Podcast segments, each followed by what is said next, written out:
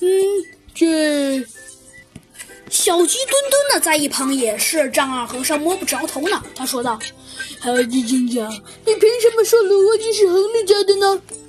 猴子警长，微微一笑，不紧不慢的说道：“哼，是这样的，刚才我仔细勘察了两家的，呃，不对，两家的鸡饲料，见哈林家鸡食盆里放的是小米，亨利家鸡食盆里，哼，放的是菜叶子。